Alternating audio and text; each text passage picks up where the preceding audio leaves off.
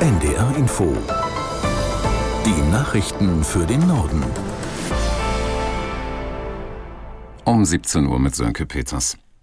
Vor dem Lokführer-Bahnstreik rechnet die Deutsche Bahn mit einem massiven Ansturm von Fahrgästen, vor allem auf die Fernzüge. Die GDL hat Arbeitsniederlegungen im Güterverkehr ab 18 Uhr und im Personenverkehr ab 22 Uhr in ganz Deutschland angekündigt. Aus Berlin Johannes Frevel. Die Deutsche Bahn will etwa 20 Prozent des Fernverkehrs auch während des Lokführerstreiks in einem Notfahrplan aufrechterhalten.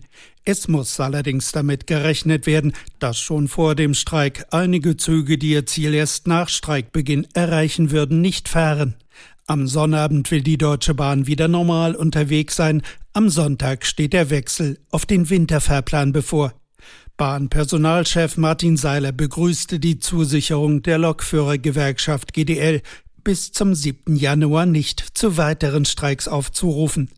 Im Güterverkehr gibt es unter anderem wegen des Wintereinbruchs bereits einen erheblichen Rückstau von Zügen.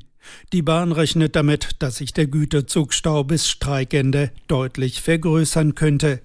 Der Bundestag wird den Haushalt 2024 nach Angaben der SPD nicht mehr vor Jahresende verabschieden. Fraktionsgeschäftsführerin Mast informierte darüber alle sozialdemokratischen Abgeordneten. Obwohl die SPD alles dafür getan habe, könne der Haushalt nicht mehr rechtzeitig beschlossen werden, so Mast. Die Ampelkoalition ringt seit Wochen über eine Lösung für den Etat 2024. Dort fehlen infolge des Haushaltsurteils des Bundesverfassungsgerichts 17 Milliarden Euro. Israel will Medienberichten zufolge möglicherweise mehr Hilfstransporte in den Gazastreifen zulassen. Die israelische Regierung reagiert damit offenbar auf anhaltende Kritik der USA und der internationalen Gemeinschaft. Aus Tel Aviv Clemens Fehrenkotte. Israel werde in den kommenden Tagen den wahren Grenzübergang Kerem Shalom im Süden des Gazastreifens für die Kontrolle von Lkw-Lieferungen nutzen. Dies habe, so meldet die Nachrichtenagentur AP, ein Sprecher der israelischen Militärbehörde Kogat mitgeteilt. Die UN-Behörde UNRWA fordere hingegen die Öffnung des großen Warengrenzübergangs Kerem Shalom, um deutlich mehr Hilfslieferungen in den Gazastreifen reinbringen zu können, berichtete der israelische Fernsehsender Channel 12. Es bestünde die unmittelbare Gefahr eines Cholera-Ausbruchs. Seit heute gibt es wieder die Möglichkeit, sich per Telefon krankschreiben zu lassen. Ein Praxisbesuch ist damit in Zukunft unter bestimmten Voraussetzungen nicht mehr zwingend möglich. Aus Berlin Oliver Neuroth. Für die telefonische Krankschreibung gelten folgende Regeln. Der Patient hat nur leichte Krankheitssymptome und die Arztpraxis bietet keine Videosprechstunde an.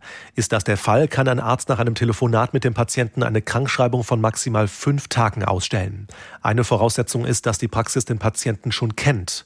Bundesgesundheitsminister Lauterbach erklärt, mit der neuen Regelung würden Arztpraxen und Patienten gleichermaßen entlastet. Die Bundesvereinigung der deutschen Arbeitgeberverbände sieht die telefonische Krankschreibung dagegen kritisch und spricht von einer Fehlleistung der Gesundheitspolitik. Krankschreibungen würden entwertet, sagt BDA-Hauptgeschäftsführer Kampeter. Er befürchtet negativen Einfluss auf den Betriebsfrieden in Unternehmen. Der Ausbau der Bahnstrecke zum geplanten Ostseetunnel zwischen Deutschland und Dänemark hat begonnen.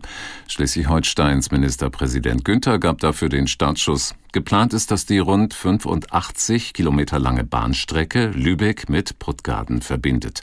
Dort soll sie weiter in einen Tunnel führen, der ab 2029 von der deutschen Ostseeinsel Fehmarn zur dänischen Insel Lolland führen soll. Für Autos wird es außerdem eine vierspurige Autobahn in einer separaten Tunnelröhre geben. Mit dem Ausbau der Bahnstrecke hat eines der größten Infrastrukturprojekte Nordeuropas begonnen. Nina Künzer wird DFB-Direktorin für den Frauenfußball. Künzer tritt das neu geschaffene Amt am 1. Januar an. Das teilte der Deutsche Fußballbund mit. Die 43 Jahre alte Weltmeisterin von 2003 soll vor allem der Nationalmannschaft nach dem zurückliegenden Scheitern in der WM-Vorrunde neuen Schwung verleihen. Künzer arbeitete in der Vergangenheit unter anderem als Expertin für die ARD. Das waren die Nachrichten.